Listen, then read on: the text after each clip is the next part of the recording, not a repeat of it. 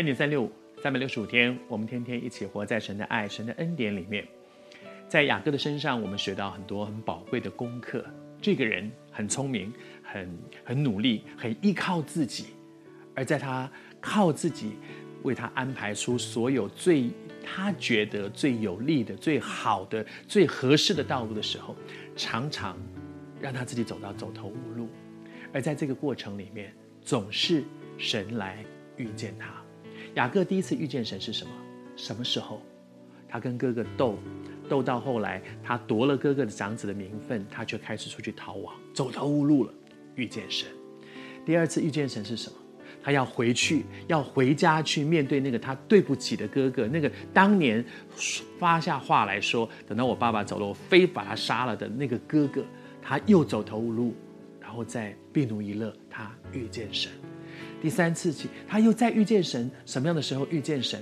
哇，在他的生命当中，因为他从世界那个城市里面逃出来，因为他们家在世界那里闯了大祸，又再一次逃离。每一次都在他的人生好像走投无路的时候，神就来找他。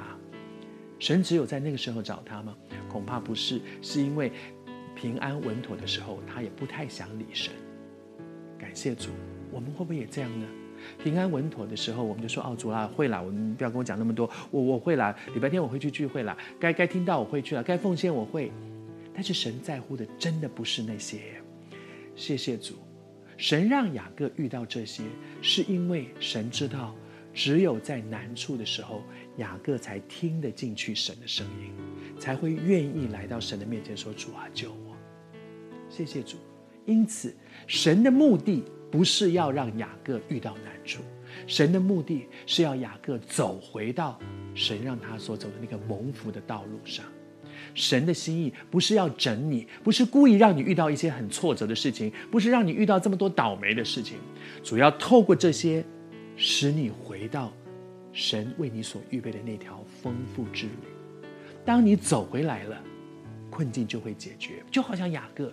当雅各走回来了，往伯特利走，在那里足坛，在那里自洁，在那里重新跟神恢复关系。接下来的一段经文说，他们便起行前往，往伯特利走回到那个神要他们走的那条道路上的时候，接下来神就使那周围城邑的人都非常的惊惧，很害怕，然后呢，就就不再追赶雅各和他的众子。谢谢主。当人走回到神的生命里面来，那些难处就退场了。为什么？我再说，神的心意不是要借着难处来整你、修理你，他是借着难处把你带回到该走的路上。当你回到那个该走的蒙福的恩典的道路上的时候，那些难处你已经走回来了，那些难处就不需要了，那些难处退场了，神就伸手介入了。谢谢主。那些难处就从他的生命当中就退场了。祝福你，在神的恩典里面，回到神的心意里面，你会发现神伸手介入，然后神使那些困难就从你的生命里面出去了。